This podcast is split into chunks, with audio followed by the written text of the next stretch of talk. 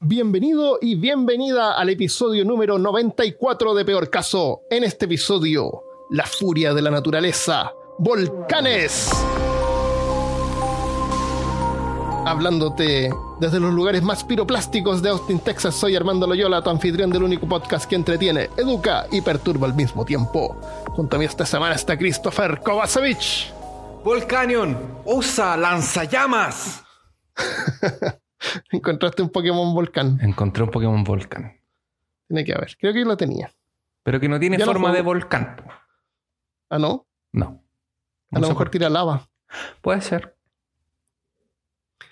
¿Cuál es la diferencia entre lava y magma? No sé. La lava, la magma es la lava que está dentro de la tierra, debajo de la tierra. Cuando sale se llama lava. Ajá. Cuando está dentro se llama magma. Eso es. En la- los volcanes, ¿sabías tú que son una de las fuerzas más destructivas de la naturaleza? Oh. Capaces de causar glaciaciones y alterar civilizaciones, incluso mucho tiempo después de que eruptaron, erupcionaron. ¿Eructaron? Eru- después de sus erup- eruptaciones. Eh, cuando Lovecraft decía que vivimos en una isla de, de ignorancia, tal vez sabía más de lo que aparentaba en la superficie. Porque los continentes donde vivimos son partes de placas tectónicas. ¿Sabes lo que son las, plata- las placas tectónicas? No, no tengo idea. Viste que en, eh, tú en Brasil eh, y en Chile estás en la placa continental y, y está chocando con la placa de Nazca. Ah, que se como una arriba a la bajo- otra. Claro. Son como islas que flotan sobre el magma al interior de la Tierra. La, es como una corteza que estamos sobre, sobre la Tierra. En las partes más delgadas, que se- generalmente son secciones bajo el océano, las placas pueden tener solamente 15 kilómetros. Solamente. Así de 15 kilómetros. Es súper poco, considerando que eso es el lugar donde vivimos. Es la Tierra. Bueno, eso es debajo del mar. Debajo de eso está el manto así del, de la- del planeta. Oh. la- la lava, en la magma. 15 kilómetros no es nada. Eh, y en las partes sobre el agua, en las partes más gruesas, puede tener eh, unos 200 kilómetros de espesor. O sea, si tú cavas 200 kilómetros, puedes llegar a- a- al magma. Entonces 15 es súper poco. Es poco, es poco. Es súper poco, sí. El- cuando un volcán explota, eso que sale así como una explosión hacia arriba se llama eyecta. La eyecta. La eyecta puede alcanzar 40 kilómetros de altura. Eso pasa así como la capa de ozono, así la, la, la, la atraviesa. Espera, me estás diciendo que es como s- 40 kilómetros. 40 kilómetros en el aire. Los aviones comerciales viajan a 10 kilómetros de altura. O sea que Sale, si sale como al espacio más o menos. podría inyectar una cosa así, un meteorito, pegarle un meteorito. Él- él no alcanza a salir de la atmósfera completamente, pero pasa la capa de ozono. Podría Es- salir algo a lo mejor eh, de la es Tierra, tal vez. mucha presión. Pero es mucha presión, sí. Es harta presión. El volcán más alto en la Tierra es el Mauna Kea, que es uno de los cinco volcanes que forman las islas de Hawái. El Mauna Kea, medido desde el fondo marino, tiene una altura de 9 kilómetros. O sea, es más alto que el, que el Everest. 9 kilómetros contando de la- del piso marino hasta piso su marino. cumbre. El volcán más grande del sistema solar es el Monte Olympus, que está en el planeta Marte. Y ese mide 27 kilómetros de altura, como 3 Everest. 27 kilómetros es muy Sí. alto. Es muy alto. Es muy grande. Y yo no sabía que Marte no tiene placas, placas tectónicas. Tiene algunos volcanes, pero tiene este mega volcán. Entonces como, es como tener que elegir así... Porque las placas tectónicas como que, me imagino que el- los volcanes se forman como a la- al- en el borde de las placas tectónicas donde chocan. Y eso se llama el anillo de fuego, que está como por Chile, subiendo por eh, hasta México, Estados Unidos, Rusia, después baja por Japón, hasta Indonesia. ¿Qué- todo, qué- esa- todo ese borde, sí. Como que es? donde pasa un tsunami y llega al otro lado. Todo eso se llama el anillo de fuego. Que es donde aparecen los kaijus en De Pacific donde aparecen los callos, claro, exactamente. Los rim. Y, pero, por, porque están estas placas tectónicas moviéndose. Pero en México no. Me- eh, o sea, en México, en Marte. No, en Marte es como una especie de burbuja. que está sobre la, sobre la magma, porque hay magma debajo de la Tierra, del, debajo de Marte. Ajá. Eso, Entonces, eso, como. eso me imagino que es una teoría o está comprobado. No, es comprobado. Ah, sí. Entonces, como tener que elegir, eh, tener. eh, imagínate que tú puedes elegir. Cuando estás siendo, siendo adolescente, puedes tener varias espinillas o una sola. Pero, Muy pero grande. gigante. Claro, El es tamaño como de tu espalda. Claro. Claro, la pregunta es dónde. Claro. Las placas, las placas tectónicas son las que son las que cuando chocan hacen los terremotos y los temblores. Cuando se Claro, porque se empiezan como a montar, una, una queda un poco más abajo, y se- empieza a cuando se empiezan encima. a acomodar es cuando Claro, se y cuando ya re- sueltan la energía, ahí ocurren los terremotos, los sismos. los sismos, y también producen las cordilleras. La cordillera de los Andes, por ejemplo, es producto de la, de la, de las placas, claro. Ah. En teoría, eh, en el futuro Chile desaparecería debajo del mar. En el futuro, así como de aquí a 10 años, o en el futuro No, estamos hablando de millones de años. A en el 10 futuro? millones de años. Ah, claro. ya, ok. no, por si acaso. en muchos años, sí. Pero igual, alguna manera, alguna vez va a empezar a quedar, va a quedar eh, un poquito más, cada vez va a empezar a quedar eh, más abajo. sí. Ah. Eh, la, mm,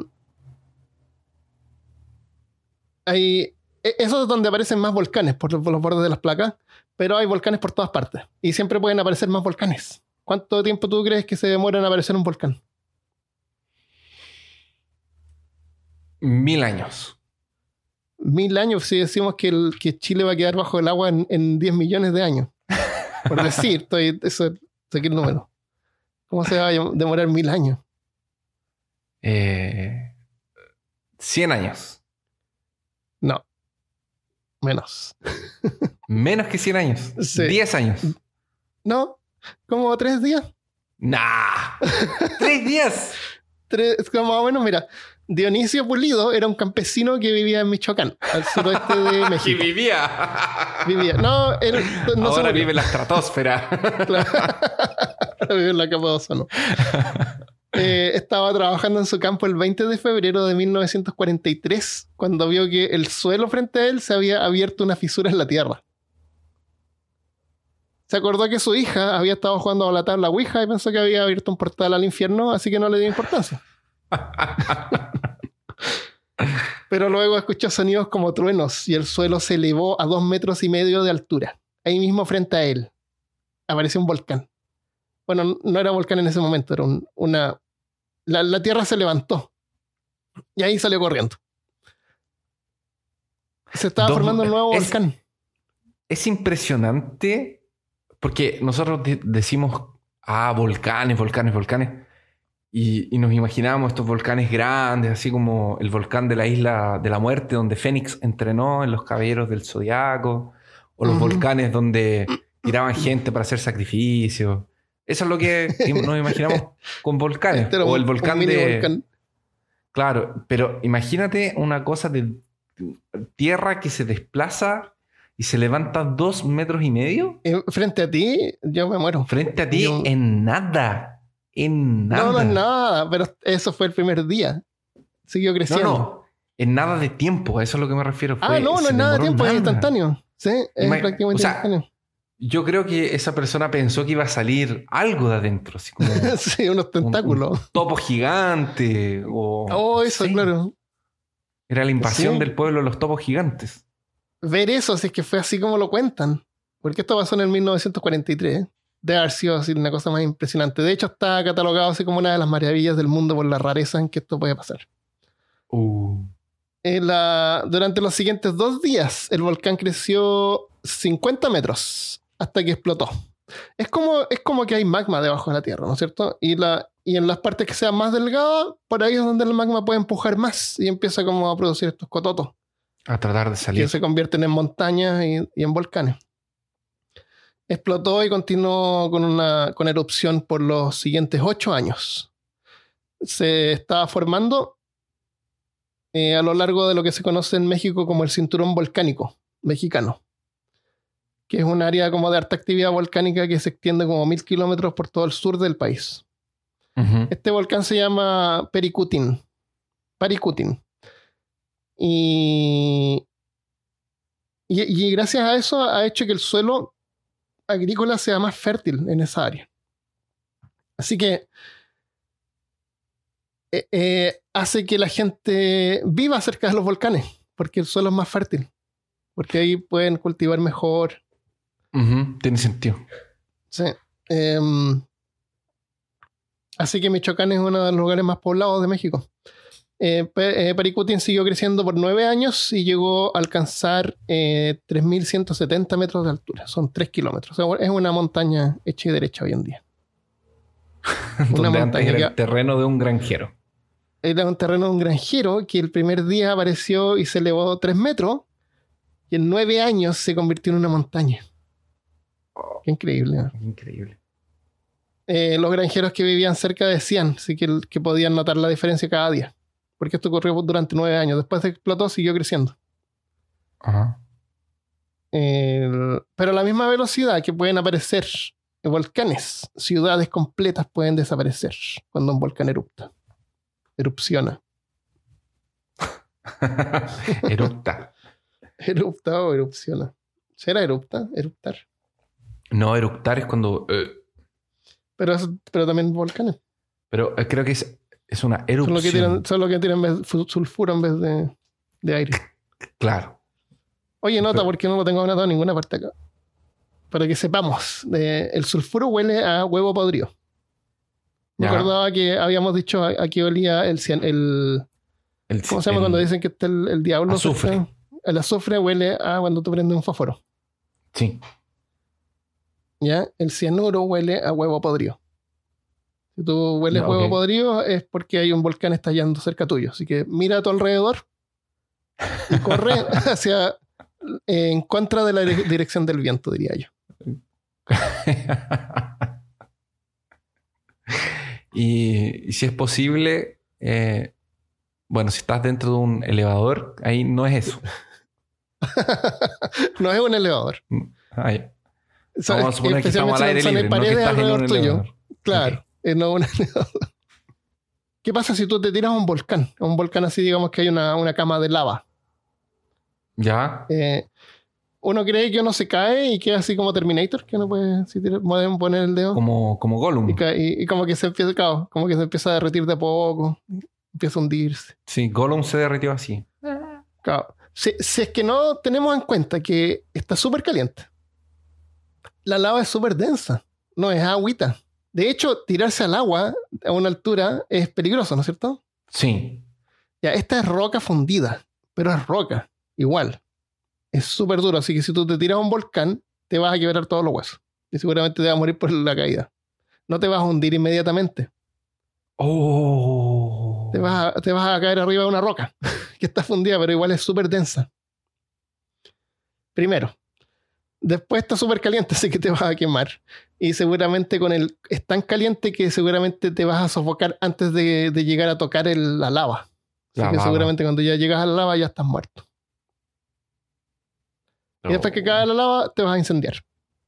Así que sería así como que tiras un fósforo a la lava y se enciende. Y después quedan a lo mejor tus huesos que se empiezan a hundir de a poco. Ah, Qué terrible. Así que no, no pienses en nadar en la lava. no, No.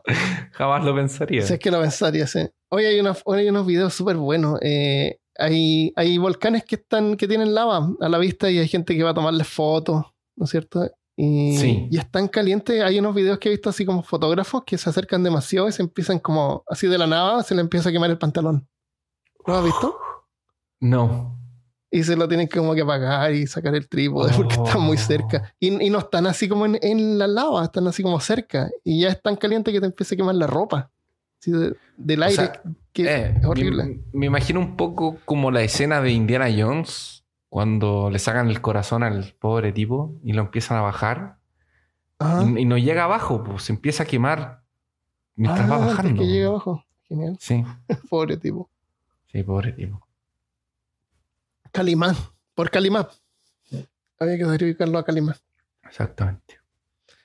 vamos a ver Pompeya, que es como uno de los lugares o catástrofes volcánicas más famosas del mundo. Uno de los volcanes más famosos es el volcán Vesuvius, donde hoy está Nápoles en Italia. Hace 2000 años, a los pies del volcán estaba la ciudad de Pompeya, que en ese tiempo era Roma, o parte de Roma. Una ciudad muy moderna en ese tiempo tenía eh, estos acueductos que hacían los romanos. Como para Sí, llevar estos agua romanos potable. que les gustaba el agua potable, que- yo no entiendo. de baño, Agua ay, limpia. terrible. ¿Qué es esta agua terrible limpia? agua. Tan, tan. Claro, claro, tan agua, les llegaba agua. Sí.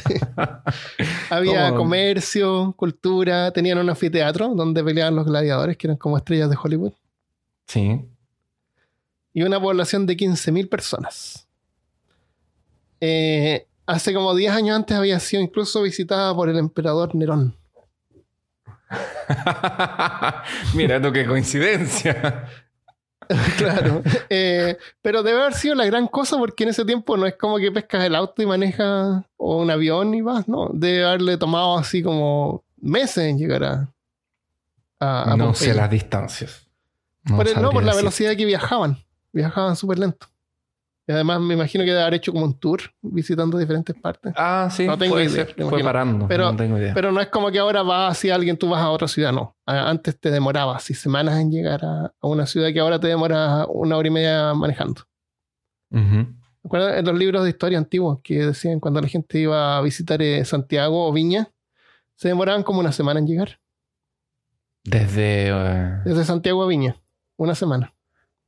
Una semana de Santiago Una Viña semana. del Mar. Sí. Lo que se hace hoy día en una hora En en, un una hora y media, sí. Muy rápido. Una, una semana se demoraban porque iban en carreta, paraban en un montón de estancias y deben haber sido No medio lentos también. Pues, todo era como más lento. Sí, así me que, imagino. que Oye, viene un pajarito, paremos par aquí ver un pajarito. Claro, pa- paremos, acampemos acá. Campemos acá. Vamos a hay, comer. hay una cueva acá cerca, vamos a explorar la cueva. como en Skyrim. Que Claro, cuando iban apurados, se demoraban cinco Claro. días en vez de siete. Que ya Seguramente. rápido. El- Hay historias de la de la Quintrala que, pa- cuentas deberíamos demoraban en- decir, deberíamos, de- por si hay gente que no sabe dónde es Viña del Mar. Santiago, estamos hablando de Santiago, la capital de Chile, que queda en la zona centro, eh, que es hacia la cordillera más o menos, Mm. Es bien cerca de la cordillera, la verdad. Y Viña del Mar, Valparaíso, Es como la queda- playa. es la playa, exacto. queda como recto, pues, Sí, de alguna derecho. forma. Derecho, Derecho hacia el mar. derecho hacia el mar. Entonces, una hora y media, dos horas. hoy en día se demora una hora y media porque hay una Sí. carretera más rápida. Y hay túneles. Y hay túneles. Hay, hay túneles ahora, porque tú, Sí. hay, hay una opción de, por lo menos cuando yo vivía allá, eh, me evitaba el primer túnel y me pasaba por una cuesta por arriba del cerro. Sí, te podías ir por arriba del cerro. Y tiene una, ese, ese camino no lo habían, no le han hecho mantención en años, así que hay unos, una fosa en- y rocas en el medio de la- del camino. horrible. ah, qué horrible. Pero No lo- entretenido. me imagino que no lo han cerrado.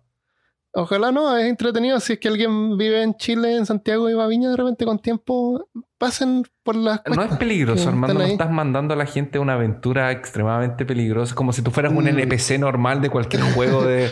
Tengan cuidado. Oye, Tra- toma el camino de la derecha. Un ladrón me robó y se escapó por, el- Claro. por la ruta de la montaña. Tráeme su cabeza y te daré puntos de rol. Claro, Si me, si me traes el dinero que me robó, te daré el dinero que me robó.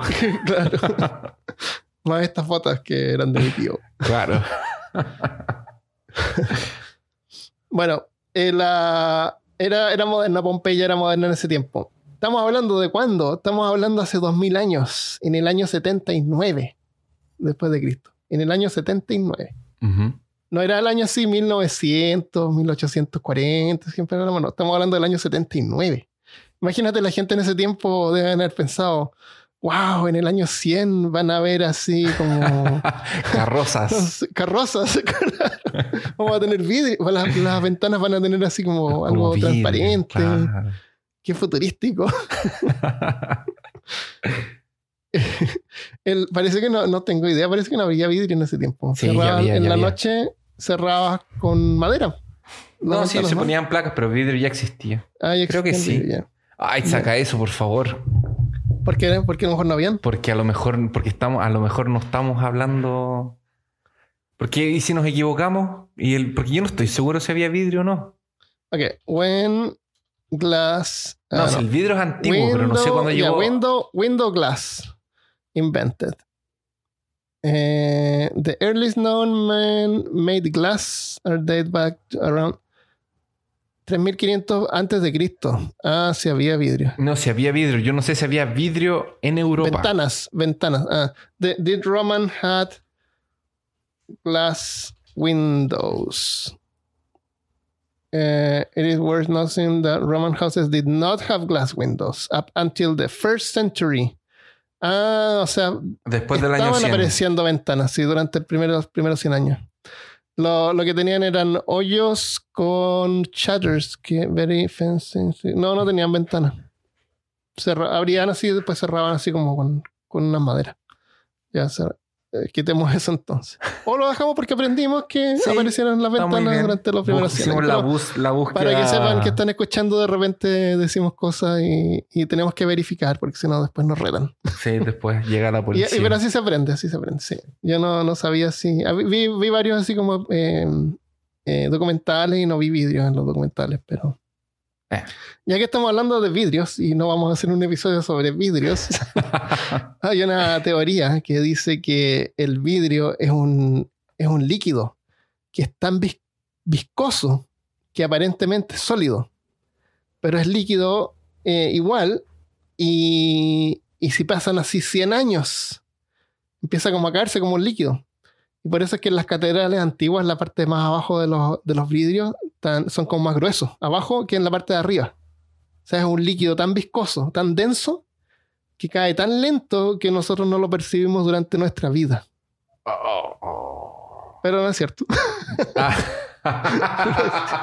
No, es, no, ve, es que, es que sabes que aparece en un libro, aparece en libros de ciencia, como que es, es un hecho.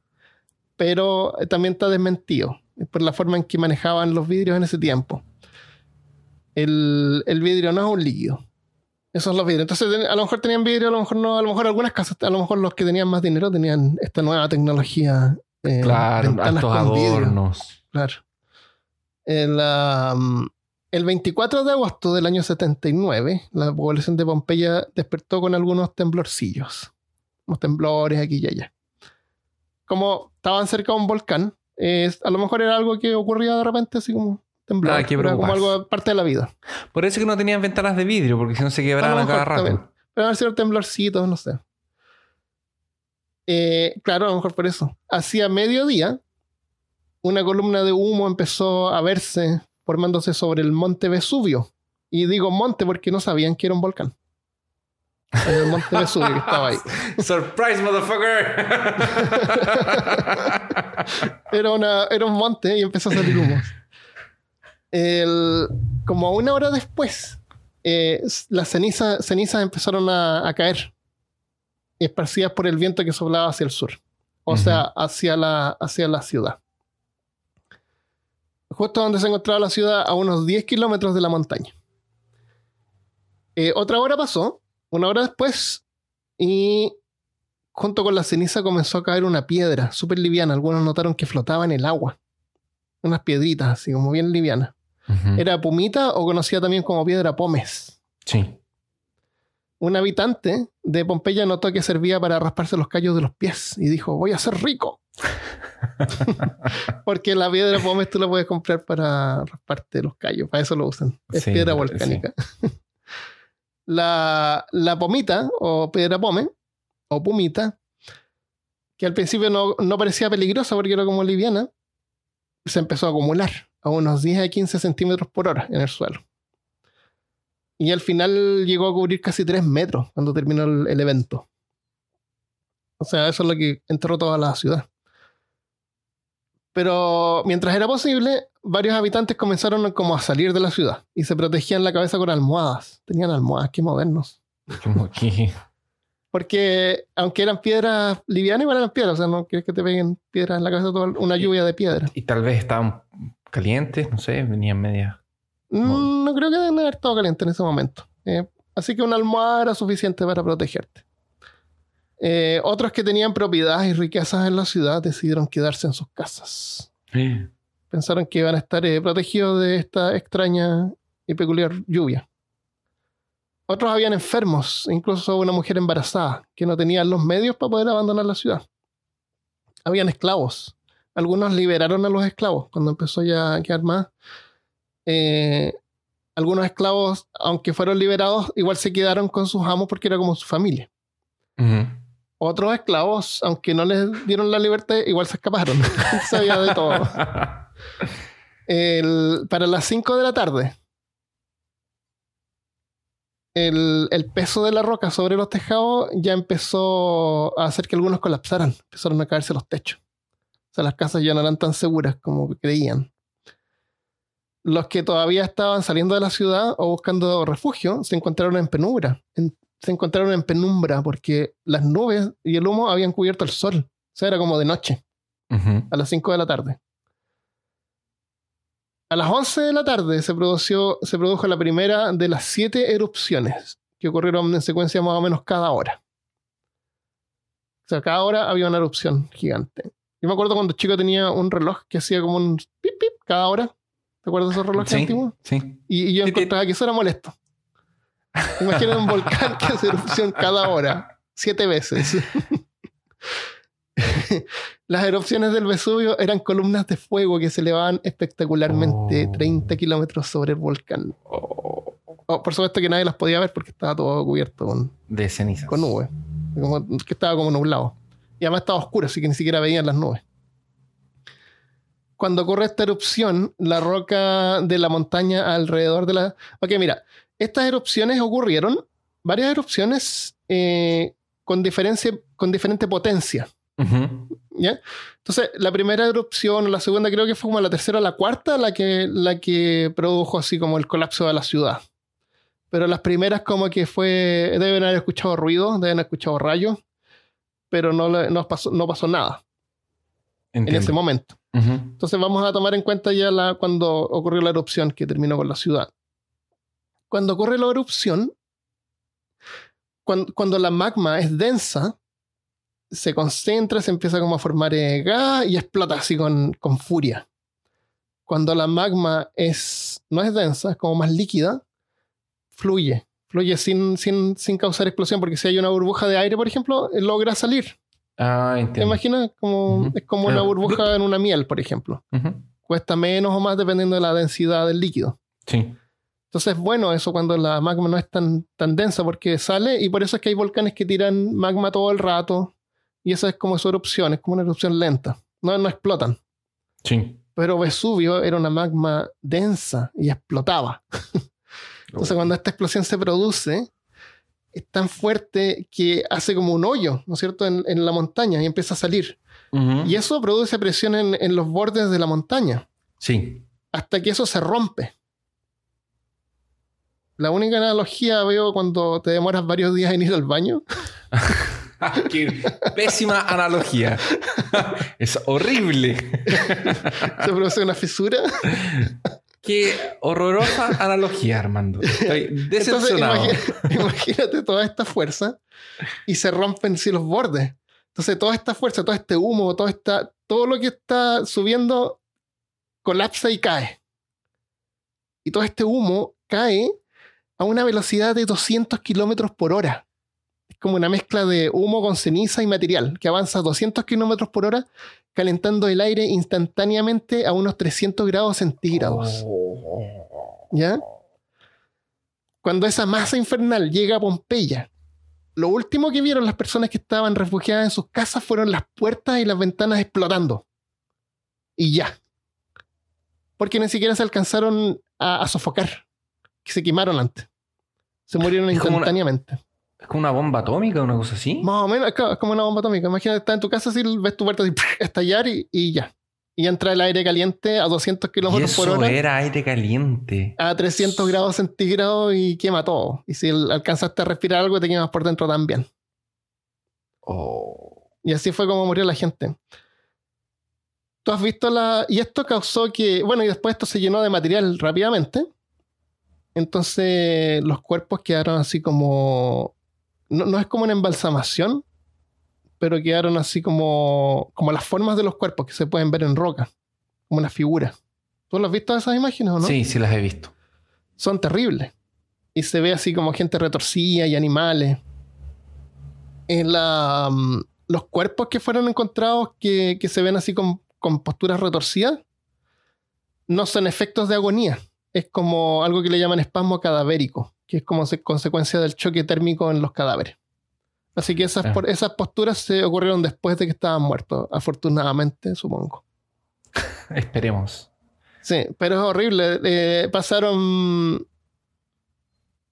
más de, más de mil. eh, espérate. La ciudad de Pompeya después quedó enterrada y con el tiempo fue olvidada hasta 1748 cuando descubrieron los cuerpos fundidos en la roca, que, que todos hemos visto. Más de mil cuerpos han sido encontrados y hoy en día Pompeya está desenterrada y se puede visitar como una atracción turística cerca de Nápoles.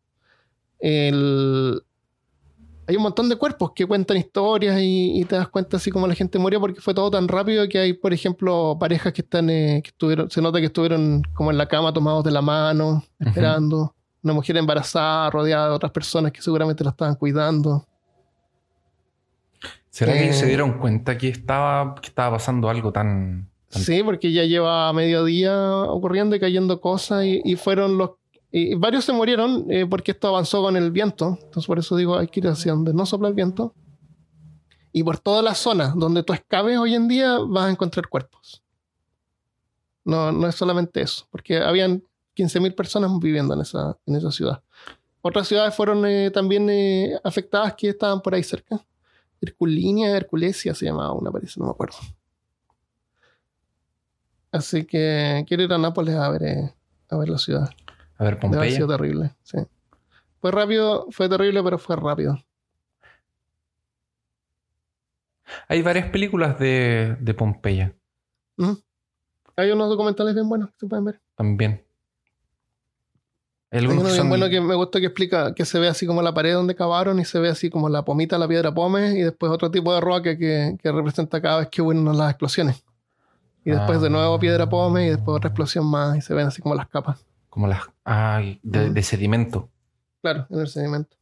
Originalmente los romanos tenían, antes de volverse al cristianismo, tenían su propia mitología que era parecida a la griega.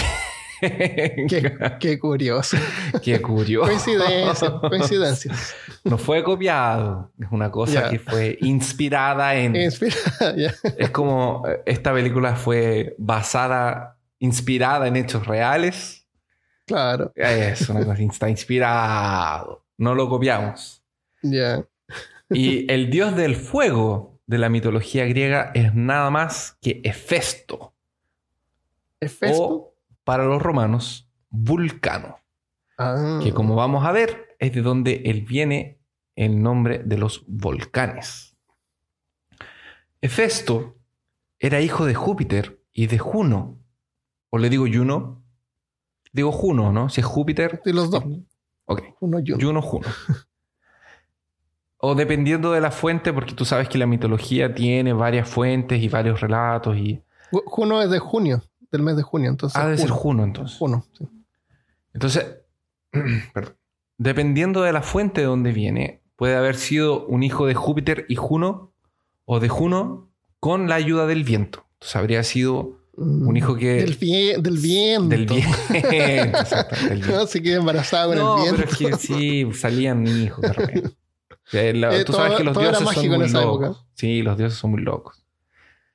Entonces, al momento de nacer, este pequeño hijo, Hefesto, Juno, vio que su hijo era muy, pero muy, pero muy feo y deforme. en serio. en serio. En algunas versiones dice que nació cojo, pero eh, vamos a contar la versión eh, que yo encontré mejor, entre comillas, que ya no, que no nació cojo, nació normal. A lo mejor tenía una sola espinilla, pero, Claro, pero gigante. pero gigante. Entonces, eh, algunas versiones dicen que nació cojo, otras no. Tenía pelos en el cuerpo y tenía la piel de color marrón oscuro o chamuscada, como negra, como, Mm. como si hubiese sido expuesto a calor, así como, si- como papel quemado, no sé, una cosa, chamuscado, como con ceniza en la piel. Y esto, Oye, hay una enfermedad que, que ocurre eso, que horrible. ¿ah, sí? Que la, la piel se endurece. Y se ven así como grietas y quiebres. Y es, es tremendamente horrible. ¿Es, es- esa de la piel de elefante? No. Parece que sí, la llaman así. Bueno, pero esta es mitología, así que no. No creo que se hayan basado así. No, No, sé. tampoco, no, no- no creo. Y, y obviamente Juna tenía mucha vergüenza de su hijo, porque era muy feo. O sea, imagínate Armando, tú tienes un hijo feo. Te da vergüenza que tenga que tener un Lo pones en el ático, lo que haces. Claro, lo escondes. No es como, ah, déjame ver tu bebé. No, no, no, está bien. Como en los Goonies. Claro. Así que lo encontraba tan feo y le daba tan vergüenza, tanta vergüenza, que agarró a este bebé. ¿Y qué haces tú cuando tienes un hijo feo? Lo, Lo, lo tiras a un volcán. lo, lo tiras a un volcán o, o le pones perfume, le cortas el pelo, le enseñas a ser educado, inteligente. Dicen que uno en realidad no es feo, eh, es pobre. Claro. Bueno, Juno, Juno se fue por el camino fácil y tomó a este bebé y lo tiró del Olimpo para abajo. Ah, ya. Así que Los lo tiró por romanos, el- no, habían unos que tiraban los bebés por, por los, Los por espartanos ricos, se supone que los que tiraban los que salían La- con defectos, así como sin bracito, tenían alguna. Si Ah, cuando no, tenían algún defecto congénito, los tiraban por el barranco, los mataban. Así que agarra a su hijo, esta madre Juno, y lo tira por el Olimpo para abajo, que es como tirarlo del cielo para abajo. Supuestamente este niño, según algunas versiones, eh, cayó por nueve días y nueve noches hasta que llegó. Ah, Al mar. esa es una buena referencia. O sea, eso es lo alto que está el Monte Olimpo. Sí.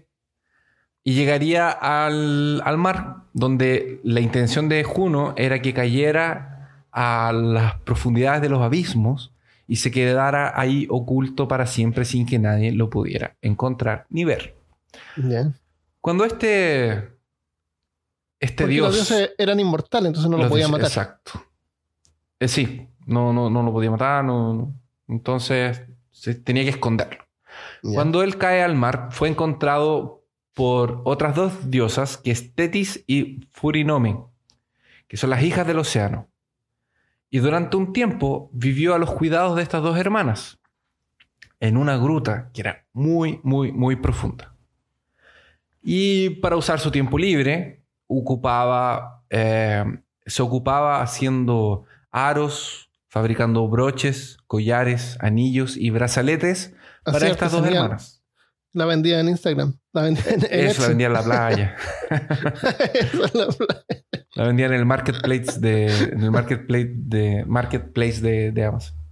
claro. Pero siempre, siempre escondido. Siempre cubierto por las olas del mar. Su escondite era tan oculto y tan misterioso que ni siquiera los dioses ni ninguno de los hombres sabía dónde quedaba. A no ser por las mismas hermanas que lo protegían. Entonces imagínate ser tan feo que te tienen que esconder. Es como ter- terriblemente feo. Es horriblemente feo. Hefesto claramente no estaba muy feliz con todo esto y su situación actual.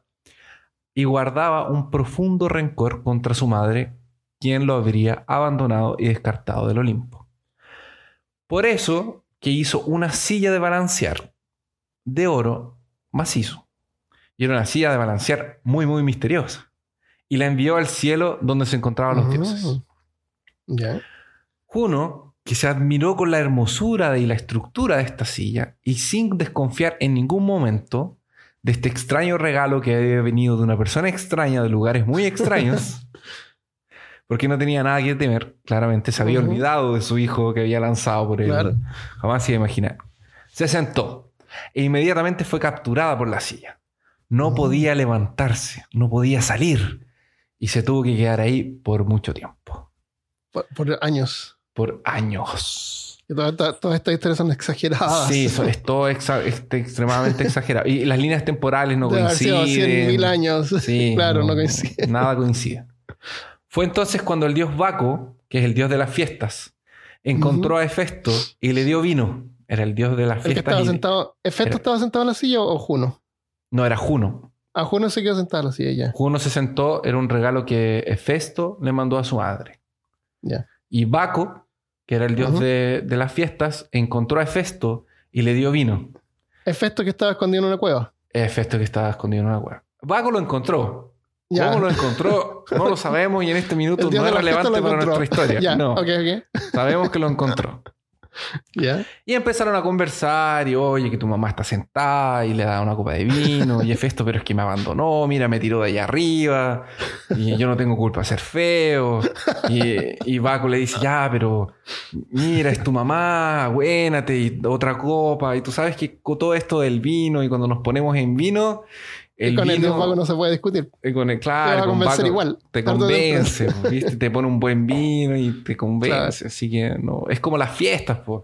Entonces sí, al el final las fiestas no, no hay nada que hacer. no hay nada que hacer. Pues imagínate. O sea, después yo me imagino a, a Hefesto llorando, pero es que no me quiere y es mi mamá, la abandonó. Y de ahí Baco le dice, ya, pero si tú sabes que nosotros somos amigos, ¿cómo te voy a querer hacer algo malo? Vacos deben andar andado siempre con eh, camisas hawaianas, Claro, con chalita. chala, siempre con- con- en fiesta. Entonces Baco finalmente con Hefesto ebrio lo toma y se lo lleva al Olimpo para que finalmente terminara con esta richa, que perdonara a su mamá y la dejara salir de la silla, pues estaba ahí hace Dios sabe cuánto tiempo estaban ahí. Así que llegan allá arriba y que mira, tu mamá está sentada, déjala salir, suéltala. Y, y no, no quiero, porque mira, me- mira, de aquí me soltó, mira, de aquí. Mira todo lo que nos demoramos en llegar y, y me tiró. Y bueno, en fin. Sí, se cayó durante nueve días. Se deben haber demorado así como un mes en llegar al Olimpo. Pero finalmente Hefesto accede y libera a su madre de la silla. Así fue como ella fue rescatada por el dios, Se acerca y aprieta un botón, así que ella podría haber apretado, pero no sabía que pero estaba. no sabía que estaba abajo el... Claro. Le dijo, Claro. no, mira, sí, una mecedora, pero una mecedora que se para así. Entonces, tal vez la mecedora no se paraba nunca. Oh, qué horrible. En otro, en otro pasaje, Homero nos cuenta que el propio Júpiter habría lanzado a Hefesto desde los cielos. Oh. desde el mismo eh, panteón de los dioses. Esto sucedió un día que Juno habría invocado una tormenta para matar a Hércules. Y tú sabes cómo se pone Júpiter con sus hijos. O sea, no te puedes meter con el hijo de Júpiter. Y, y el problema es que tiene muchos y están todos escondidos porque siempre es una diferente. Siempre hay un problema. Claro, y por ahí. hay- y la cosa es que, como Juno debe haber estado celosa de que Júpiter tenía otro hijo, eh, trató de matarlo y, eh, bueno, esto no le gustó a Júpiter y agarró a Juno y la dejó en el Ares, encerrada, en medio del Lo tiró al, al abismo, La tiró al abismo, exactamente. al inframundo. al inframundo. Y nuestro amigo Hefesto, por algún sentimiento de compasión o ver que su madre estaba en apuros, Le tiró la silla para que al menos se sentara. claro, le dio la silla a Júpiter. No, Llévate la Eh, silla. Claro, llévate la silla. No, rescata a su madre, la saca. Y esta insolencia de rescatar a su madre en los apuros del Ares, él la pagaría muy caro. Júpiter lo tomaría de los pies y lo lanzaría hacia el espacio. Y caería durante un día entero por los Ares rodando. Ta, ta, ta, hasta que finalmente terminaría en la isla de Lemos, donde habría sido recogido y tratado por sus habitantes. En esta terrible caída, él quebró sus dos piernas y quedó cojo para siempre. ¿Viste? Por eso están las dos versiones. Yo te puedo contar, Armando, sabéis que Hefesto nació cojito. Y tú me decís, pucha, qué Claro. lata es cojito. O te puedo contar, Júpiter lo agarró y lo tiró al espacio. Y la Ah, caída se quebró más la dos versión del piernas. espacio. Sí. A ver, es verdad, ¿o ¿no? Yo creo Sí. que más o menos así van construyendo los mitos. Sino que, oye, pero ¿por qué no le cambias esto?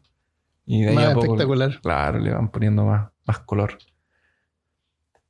Pero Después hasta de que que- no se llama efecto, to- no se llama volcán todavía. Es que es Vulcán, es la misma historia. Ah, efecto o volcán son, Son el mismo son dios. eh, nombres intercambiables. Eso. Ya. Eh, er- Es, es- el homólogo romano de- del dios griego. Ya. Después de que, de que, bueno, Júpiter se peleó con, con eh, eh, Hef- Hefesto y lo lanzó y le quebró las piernas, adivina quién aparece para solucionar el problema. Estaban peleados. ¿Hércules? Baco. El dios Ah, Baco Baco. de nuevo. Claro, aquí viene Baco, que viste que, que conversar y un vinito siempre ayuda, porque el vino mata las penas, los rencores, y son todos Qué amigos. ¿no? Me Sí, gusta Baco. Baco, no, Baco llega, llega Baco con los vinos, ah, vamos a conversar, no pueden estar peleados, ah, hay que festejar, ¿cómo vamos a estar peleados? Estamos, estamos en fiesta. Entonces Baco llega así y le dice a Júpiter, Júpiter, pero no te enojes, mira, conversemos, si era la mamá de él, pucha, se arrepintió, subió, la sacó de la silla. Eh, seamos todos amigos, si somos todos familia, al final somos todos familia. Compartamos un vino. Así fue como el dios Baco consiguió que Vulcano fuera llamado al cielo nuevamente para subir al Olimpo y se reconciliara con Júpiter, ganara el favor, el favor de Júpiter. Y dejaron estas cosas para atrás, son todos familia de nuevo. Entonces, para cerrar esta nueva como gracia que le tenía, le dio una esposa, que era la más bella y la más infiel de todas las diosas. Venus, la madre del amor. Y la Ah. diosa más bonita y más hermosa se casó con el dios más feo y, y más oculto. Qué loco. Gracias a Baco. Venus secretamente amaba a Ares. De hecho, ella lo traicionaba con Ares. Con Ares. Sí, con Ares, con, Dios, con el dios Ares de la guerra. Y cuando él se entera, cuando Hefesto se entera de que, de que su mujer lo está traicionando, su esposa lo, tra- lo traiciona con Ares, él crea una red de, mm, muy fina de metal, de, alguna aleación de los dioses. Era bueno para hacer cositas. Era bueno para hacer cosas. De- después te voy a contar qué cosas hacía que están pasando en la historia. Y él hace una red muy fina y muy resistente. Y espera a que Venus se vaya a encontrar con Ares. Y cuando se va a encontrar con Ares, él los sigue y los encuentra insofacto. Ahí se dando unos mamazos, ah, brazos para allá, unos besos. Y aparece y les tira la red y los atrapa. Y se los lleva al Olimpo. Se los lleva a la red, se pone la red al hombro y se va al Olimpo. Pero pucha, mira lo que me estás haciendo. Eh, todos me dicen que, que soy un cornudo. Y todo el mundo sabe que te estás agarrando con Ares. Y yo estoy allá trabajando. Y tú me haces esto. Y tú sabes que yo tengo que trabajar. y me encargan cosas. Y soy un artesano. Y se va todo el ca- los nueve días subiendo, pero como me hacen esto, los dos, Oh, Ares, tú eres mi amigo. Y llegan ahí arriba y le tira a- y, y te- los deja así como en el suelo. Y los dioses del Olimpo se empiezan a reír porque estaban los dos pelados adentro de una cosa, de una red y no se podían salir. Y Júpiter decide que. Ah, y bueno, obviamente eh, Volcano empieza a reclamar que pucha, que mira la esposa que me diste, que me trae con el otro, que, no, que me traiciona. y Júpiter le dice: Ya, bueno, entonces vamos a anular el, el- el matrimonio. Yo te voy a devolver el dote que tú me diste por, por Venus y vamos a hacer que Ares te pague una multa. Y así solucionan el, el problema. Y ahí eh, Volcano vuelve a su volcán. Él trabajaba con Cíclopes y está allá martilla, martilla, suda y crea. Cíclopes cosas. eran sus ayudantes. Eran sus ayudantes. exactamente. Oh, ya. Y se supone que a Venus no le gustaba vivir adentro del, del, del- del volcán. Porque ella es como la diosa de la pureza, la diosa Pero le de- gusta ir a- al inframundo. Es que era una de esas... Es que a los malos, pues, son los malos, pues, Armando. El- Ah, el, pues chico una pieza bonita. Los, los chicos malos siempre Debe haber sido más fresco también. también puede ser. Mm. Y se supone que a ella no le gustaba porque hacía calor y los cíclopes y los martillazos todo el día, ta, ta, ta, ta. Y Claro. métele fuego, entonces, y sudaba el día entero, y luego estaba lleno de cicatrices por el trabajo y las quemaduras, y en fin, en fin. La cosa es que al final se disolvió el matrimonio y cada uno haciendo lo suyo. El dios Vulcano es tan feo y tan deforme que eh, sus capacidades, las únicas capacidades que le hacen el contrapeso a esto y son tan grandiosas como su fealdad y su deformidad, es su voluntad de trabajar y de ser el- uno de los dioses más industriales que existe. Ah, Él es el que produce. Él fabrica todos los adornos y todas las, las, las joyas y los mimos para las diosas, y sus cíclopes en la isla de Lemos le ayudan para incluso en el monte Etna forjar los rayos de Júpiter. Wow. Entonces, él era el que hacía los rayos de Júpiter. Entonces, Bien. yo no sé si tú recuerdas que existe una animación de Júpiter tirando rayos y él los toma de un... Sí. como, como si fueran flechas. como si Como fueran flechas. Carcajes de rayos. Y antes de eso, eh, en esta animación, que no me parece que es de Walt Disney, puedo estar mintiendo, pero tengo la sensación de que es una película más antigua. Sí, me, me suena como a fantasía. A fantasía, ¿o no? Mm, una de las escenas es un yunque con, un, con una persona eh, con unas Mm. pinzas y un martillo pegándole Sí. a los rayos. ¡Pa! ¡Pa! Haciéndolo. pa. Y eso Ese se los pasa ese vulcán. Ese de vulcán. Ah, genial. Genial. Eh, él creó cosas como sillas que se mueven solas y se ordenan para las asambleas de los dioses. Entonces no hay nadie Oh, que tiene que estar práctico. cargando la silla. Es como geek también. Sí, entonces como, es como que le da el upgrade a las cosas. Entonces, no solamente Claro. es una silla, No una silla que se mueve y se gente. ordena. Exacto. Se ordena. Puede hacer varias cosas. Qué bueno. Es como debería tener un centro de eventos vulcano. Eso, de ahí la silla se, es como- y todo se ordena. eh, solo. se ordena solo.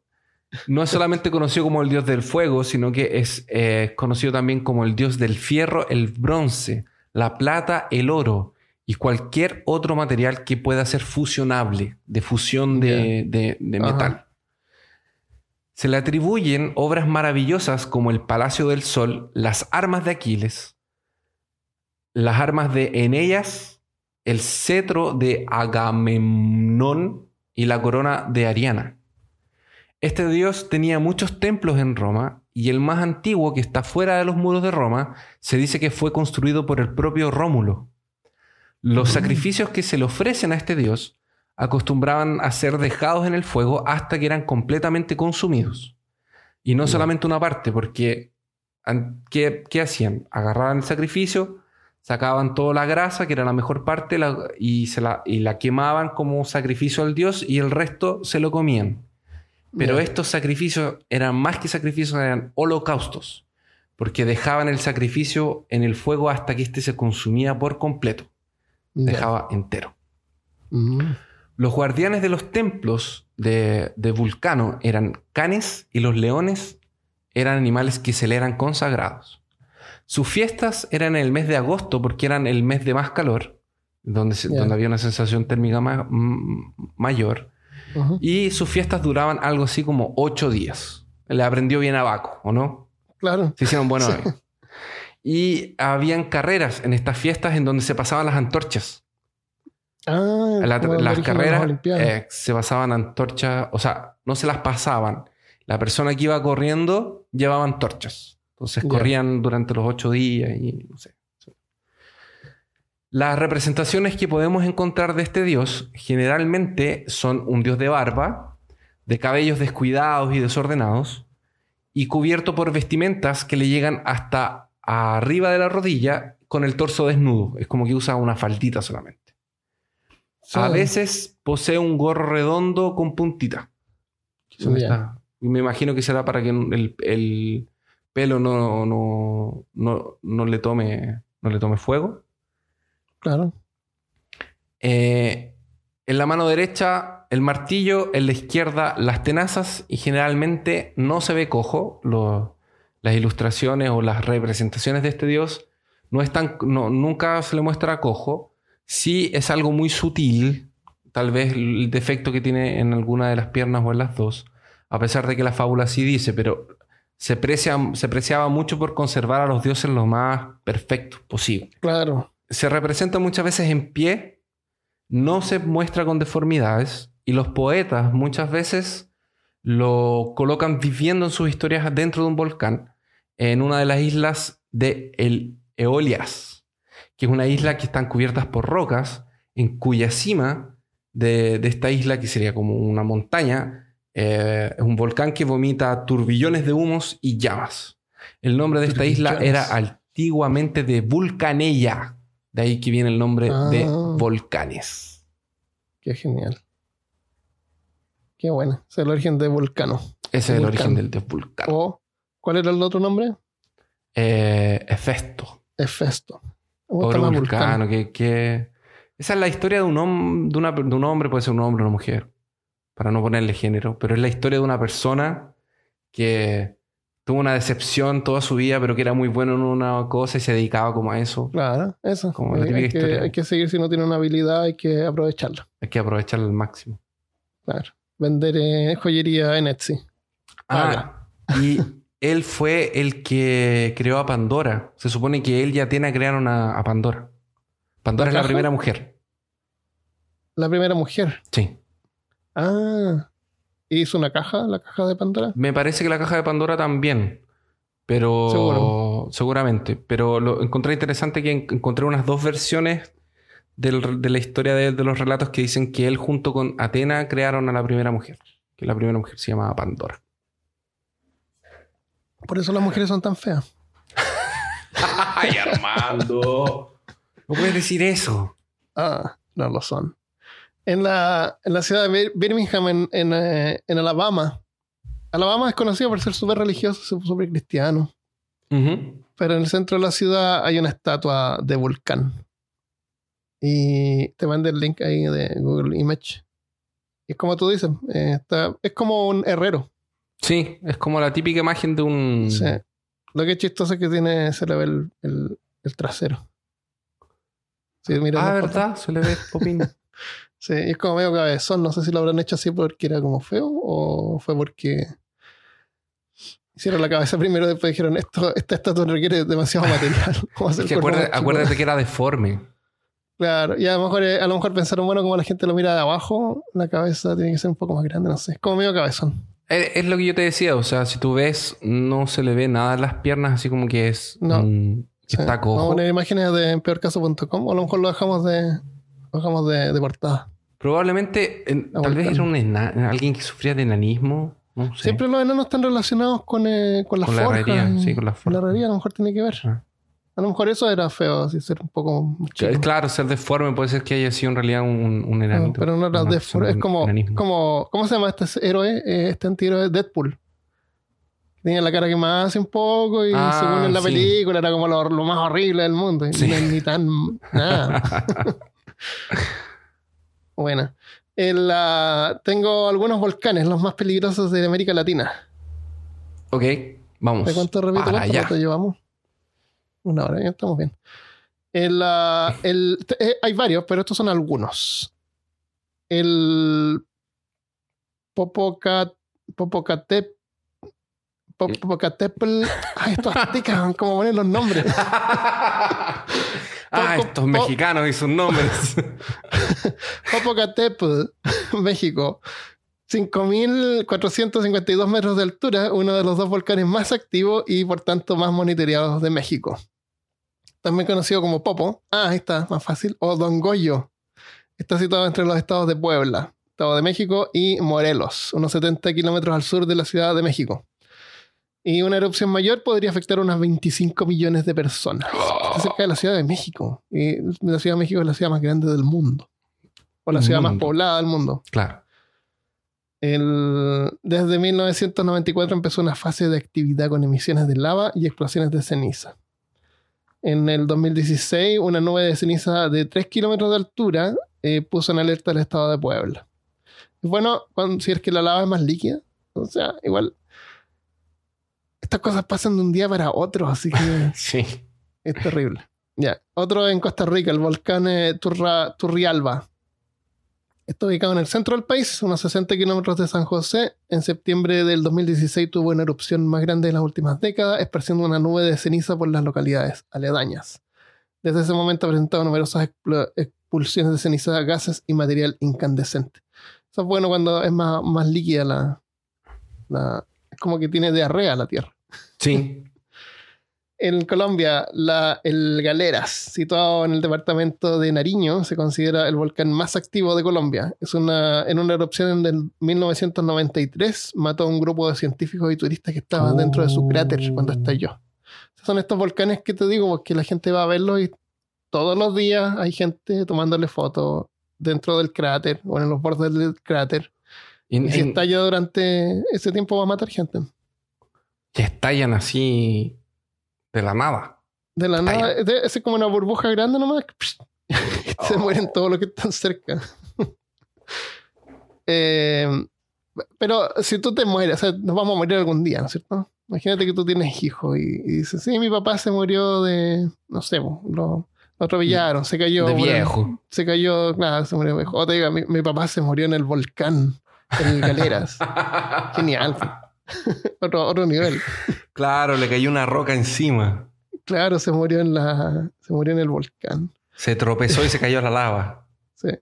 Hay otro en Perú que se llama Ubinas. Es el volcán más activo del Perú, situado en el departamento de Moquegua, al sur del país, y es vigilado constantemente por el Instituto Geológico, Minero y Metalúrgico. Creo que no es el- departamento. El, ¿ah? Creo que no es departamento. Ingen, Ingenmet se llama. Es que creo que es- traduciste departamento de Ah, instituto. department. Dije instituto. Eso. Entre el 2006... ¿Y, qué, ¿Y cómo sabes tú los nombres de los departamentos de Perú? No, porque en, en el, es que yo me estaba, yo estaba pensando que Ah, no dije el departamento de Mo- Moquegua, que es como le llaman a, los- a, las, a las regiones. pero ellos les dicen departamento en Perú o les dicen Ajá. estados o regiones. Departamento. Ya.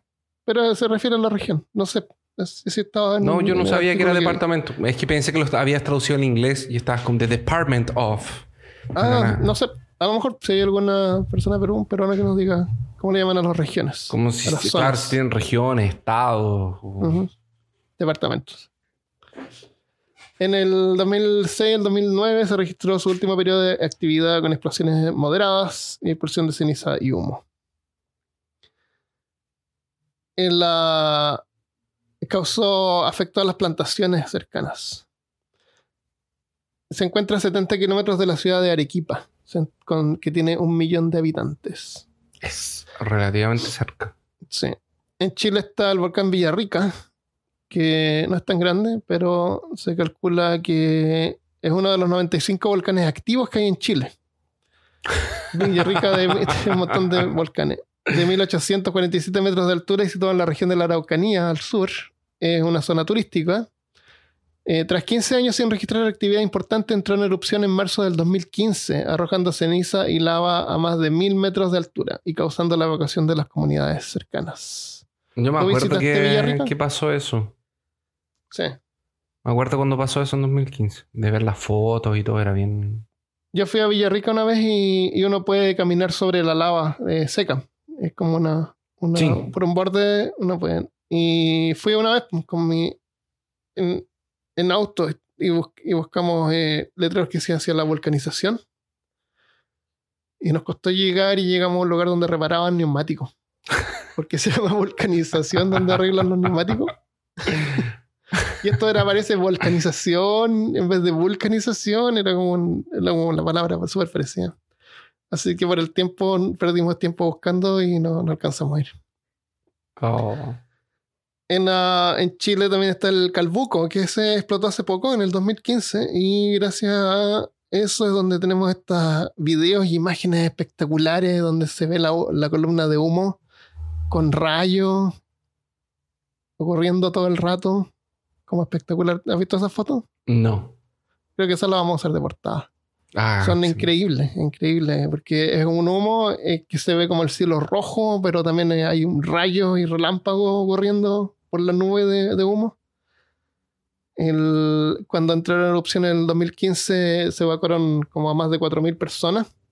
Y me acuerdo de cuando pasó eso, pues se quedó todo cubierto de ceniza.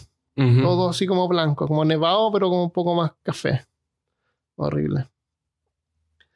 El ah, otro que, que tenemos que mencionar antes es el, el supervolcán Yellowstone, que siempre dicen que es un supervolcán y que si es que explotara se termina la civilización. Eso es verdad, pero Yellowstone es una caldera. Caldera se llama cuando, cuando el volcán erupta y sale todo el material que tiene el volcán, queda un espacio, ¿no es cierto?, de ahí debajo de la tierra. Sí. Entonces todo el material del, del- del monte que está alrededor como que se colapsa y cae. Y eso produce lo que se llama caldera.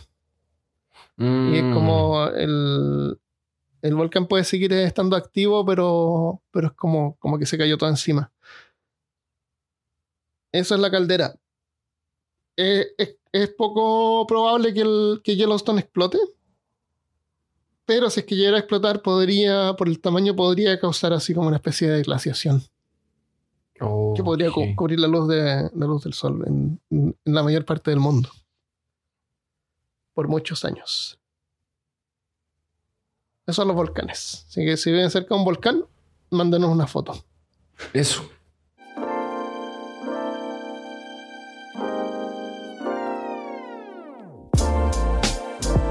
Eh, después que grabamos, eh, para, en agradecimiento a los Patreon, grabamos una, una pequeña sección así donde comentamos cosas al azar, pero no necesariamente sobre el tema del episodio.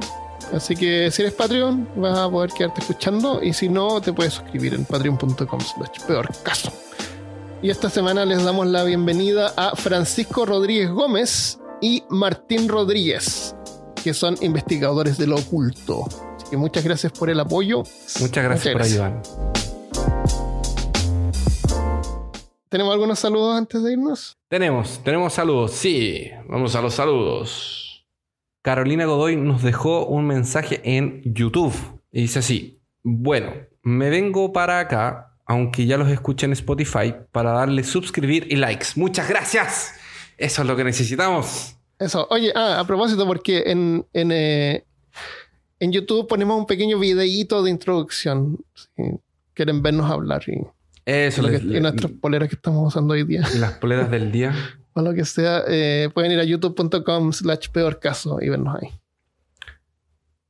Acá en Argentina se celebró más el Día de los Muertos Ah, esto tiene que el- ver con el episodio de, de Halloween. del, de Halloween, sí. pero con el tiempo se volvió menos común y dejó de verse tanto. Recuerdo que se hacía un altar y nos ponían a hacer figuras de pan y galletas que no se podían comer. Te daban una tunda si te las comías antes de tiempo. Pero qué horrible que te hagan hacer galletitas y no te las puedas Sí. comer. Lo peor de todo, que siempre tenía caramelos y masitas dulces. En resumen, todo lo que un niño podría querer a su alcance y lo que un adulto también. Ajá. Pero era una trampa mortal. Si lo tocabas, se venía el chancletazo. Quería contarles que soy del team que los escucha en el trabajo. Por eso, con nuestra internet limitada, no se puede ver YouTube, sino solo escuchar por Spotify. Pero aunque el permiso se extienda a Google, no me permite abrir las web. Por lo que son cada Ah, cosa que bloqueado. escucho. Ah. Por lo que con cada cosa que escucho voy y googleo imágenes. Lo que perturba a mis compañeros del lado. Muy ah. bien. Gracias por cumplir nuestra misión. Nos sentimos representados. Como dicen cuando, cuando lo que te daña eh, te hace más te fuerte. hace más fuerte. Lo que te perturba te hace más fuerte Te también. hace más fuerte también.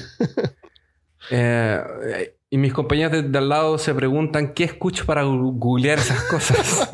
Horrible. Las búsquedas de, los de los que escuchan peor a ser horribles. Aquí viene la mejor, creo que viene la mejor parte, porque dice por ahora ya casi no les asombra, pero no deja de perturbarlos. Excelente. Se acostumbraron. Gracias. Oye, Carolina. yo, yo siempre, gracias Carolina. Yo siempre he pensado que debería haber un formato, no un video, pero un formato que, por ejemplo, en la aplicación de podcast tú puedes estar escuchando y de repente se cambia una imagen y se pone una imagen Sí. encima. Pero no un video, no está renderizado en el video, No, lo sé. sino que es una cosa liviana. Así Sí. igual como el archivo puede tener la portada al principio, que, que pueda contener más, más imágenes, Yo- JPG. Yo conozco un podcast que hace eso. Eso, eso es genial. Ellos lo no sé si hacen. era un formato que lo hicieron o el programa lo hace así, No. lo sincroniza. Ellos tienen una- un aplicativo, un app de ellos. Es el app Dame, es de ellos. dame después de nuevo el nombre, porque a lo mejor ese app lo mandaron a hacer y a lo mejor se puede hacer para otros podcasts. Sí, lo mandaron a hacer. Lo mandaron a hacer aquí en Brasil.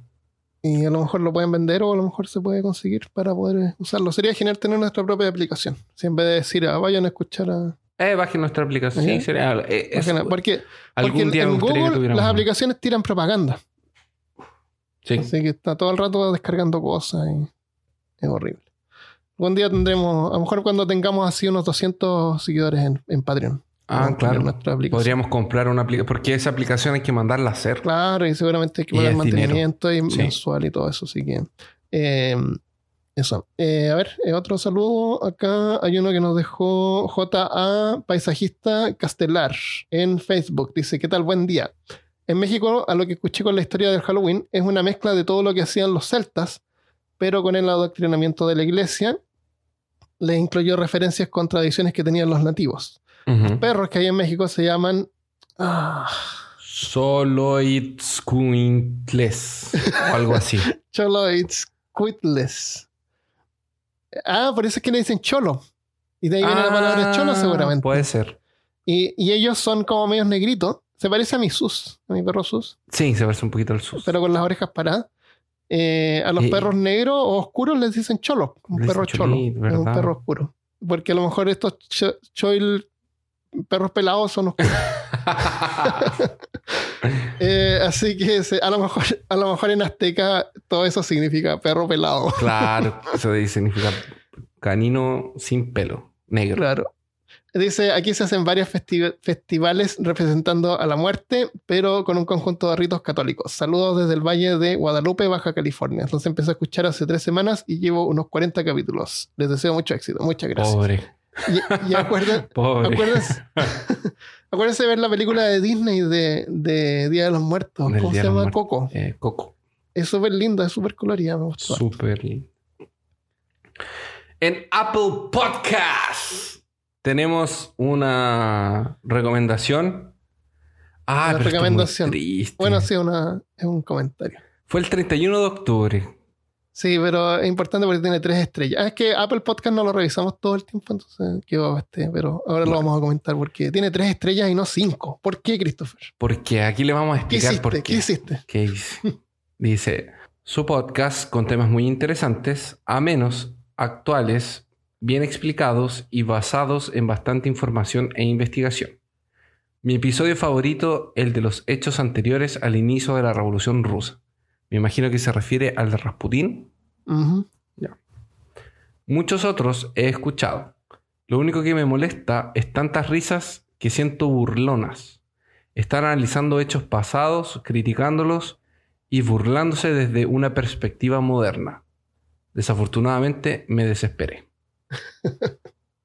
Le, le causamos desespero. De caso desespero, porque nos reímos mucho. Nos reímos mucho.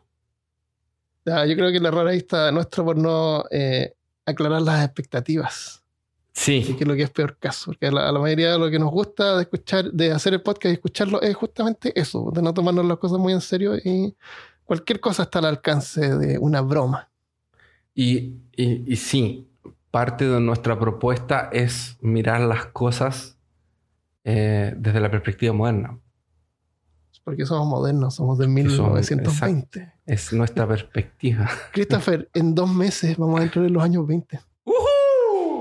¡Yes! Nos vamos a sentir como en casa. ¡Ay, finalmente! Los buenos años. Sí.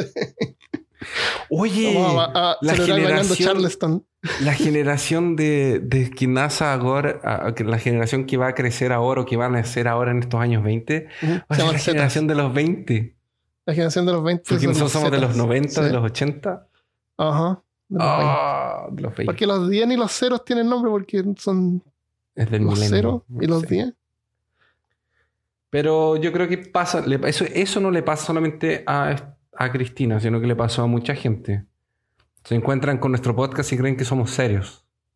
sí, hay un Y montón de podcasts serios. Y, Hay tantos y podcasts pueden serios. buscar y encontrar esta información o leer a lo mejor de repente si es que no quieren bromas. O pero ver documentales. Pero la cuestión es entretenerse, pasarlo bien y, y Aprender algo en el camino. Y aprender al mismo tiempo. Claro. Pero bueno. Así que gracias Con- igual, eh, Cristina, Sí, por tu comentario. Espero que aclaremos las expectativas y a lo mejor cambias tu... Nos da dos estrellas más, no sé. En el futuro, quién sabe, Podríamos se hacer, arrepiente. podríamos hacer un episodio serio y cada vez que llegan estos mensajes los mandamos a escuchar ese episodio en particular para que les quite el desespero. Ah, y los podemos poner así como separado, no lo ponemos en, la- en los números. No Claro, sería lo episodio número oculto. 90. Claro, sería como el episodio serio. De- bienvenidos serio. al episodio unos serio 5 de minutos, Vertas. no sé, 10 minutos. Claro. Porque sin hablamos sobre la economía, la economía de Francia No, pero- durante la Segunda Guerra Mundial. Pero ¿Qué te no es, el, no es el tema, es, es nosotros estar serios. Ah, verdad. No, pero es que también tiene que ser interesante. Y, eso, eso iba a reducir el, el largo del podcast a 15 minutos. Ah, verdad, sí, va a, quedar, va a quedar igual de 15. Ya. Ya, bueno, gracias igual por todos los mensajes. sí, está bien. los queremos mucho igual. Eh, eh, acá uno más. Ramiro. Ramiro. Román Romero. RRR. Dice, ¿este dónde está esto?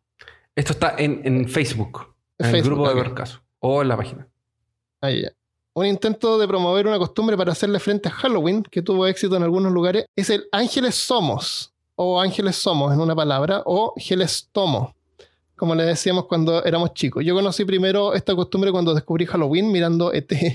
Dije, mira como, como Gelestromo, pero en la noche. Porque en, en- en ET eh, van a buscar dulces en una parte y visten al ET de fantasma, parece. Y salen a buscar dulces con él y es como una oportunidad para ET Sí. para salir a ver. Ah, y en esa escena es cuando ve a Yoda, a un niño Sí, vestido de Yoda sí. y, le- y lo apunta. Qué genial esa parte. Sí, ET. En la, hay varios intentos de ir como cambiando un poco la- las tradiciones y de hecho sí van cambiando las tradiciones, pero de repente las tratan de forzar. En, eh, en Alemania hay un problema más o menos mayor por el, por el blackface, que es cuando las personas de raza blanca se pintan de negro, como Ya. representando a una persona de raza negra. Y está Black Pete, que se supone que originalmente, según la historia, es el ayudante de Santa Claus, que es negro. ¿Ya? Pero en Alemania en esa parte como que hay pocos negros, me imagino que los blancos se pintan de negro. Porque la historia original era como una persona que llegó, era como un moro que llegó como de España, una cosa así, como Ya. de tierras lejanas. Y él es como exótico, entonces como de raza negra. Entonces eh, las personas, uno, uno que hacía de Santa y el otro que hacía de Black Pit, se pintaba así como blackface. Sí. Y eso hoy, hoy en día es considerado, considerado racista. Entonces están tratando de cortar eso, de que no haya blackface. Y ahora parece que se pintan un poco morenos, pero no negros, y como que le llaman... eh, es como que está sucio porque se ensució cuando bajó por la, por la chimenea. Por la chimenea. claro, ya. por eso Sí. es que era negro. Sí, no, es que tiene sentido. No, y pobre ayudante, Santa le dice, ya, Claro, baja tú. él- no, pero es el la tercera vez que yo, flaquito, te toca a ti. cabía. No, no, baja tú. Y tráeme Y- las y- galletas. Tráeme la galleta. Pero había solamente una galleta, Santa. Mentira. Entonces, claro, lo tratan de cambiar. Y hay gente que, que lo. Por, por un lado, uno lo puede como encontrar razón, pero por otro lado, es la tradición antigua y hay varias gente que no lo quiere cambiar y está como ese, ese problema que ocurre ahora y cada año en Alemania. Black Pit. Así que sí, las cosas cambian. Genial. Em, cuando éramos chicos, salíamos a, a la calle a jugar con los amigos en la calle. Eh, no había que pedirle permiso a nadie, generalmente avisar nomás que uno salía y eso. Pero hoy en día hay que llamar por teléfono a los padres y hacer una cita de juego. Y los padres tienen que ir con los niños. Sí, es verdad, y es todo verdad. más complicado. Se tienen que juntar Entonces esa, para jugar. esa interacción y salir a la calle eh, como cada vez más rara. Acá donde vivo ni siquiera pasan a pedir dulces generalmente.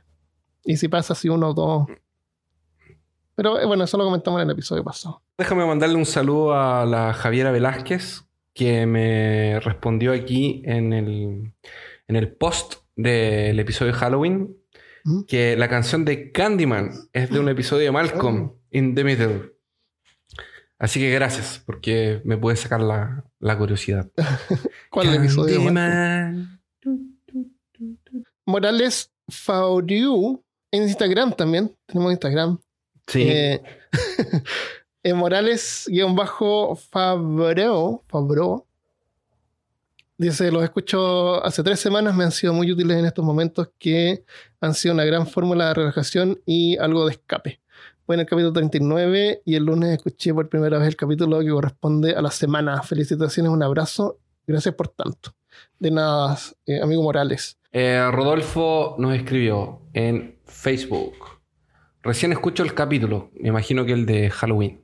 Me gusta, me ha gustado mucho e incluso la narración que hizo Christopher me gustó mucho. Ah, sí, que le pusimos musiquita, bien emotivo. Sí, qué bonito.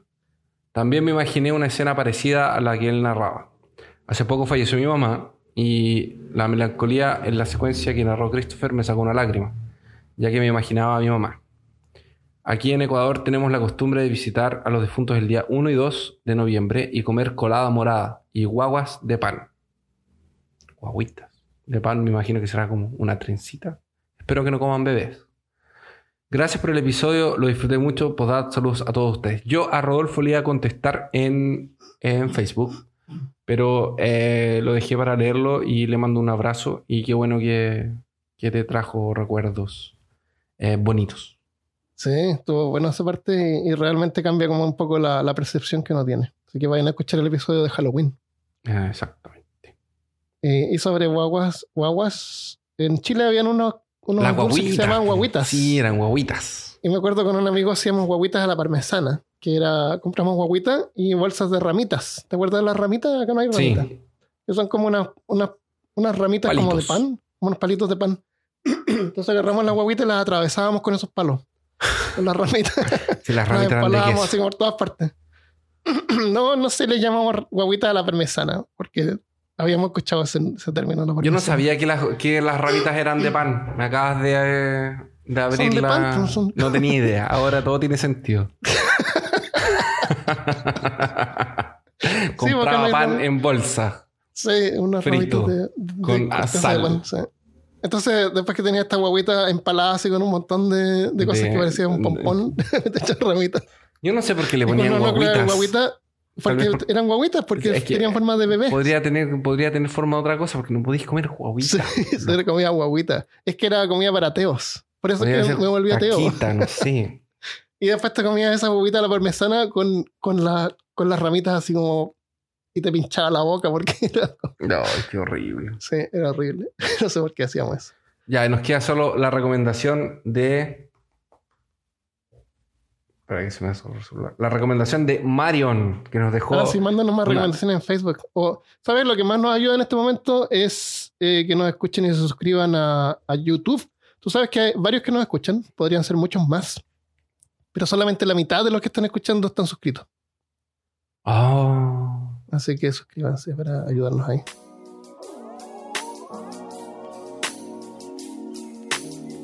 Y hasta aquí llega el episodio de hoy. Espero que lo hayas disfrutado y hayas aprendido algo nuevo. Si estás escuchando en Patreon, quédate para el After Podcast y si no, puedes suscribirte desde un dólar en patreon.com slash peor caso y acceder a contenido extra, entre otras cosas. Espero que tengas una excelente semana y nos vemos la próxima vez. Adiós.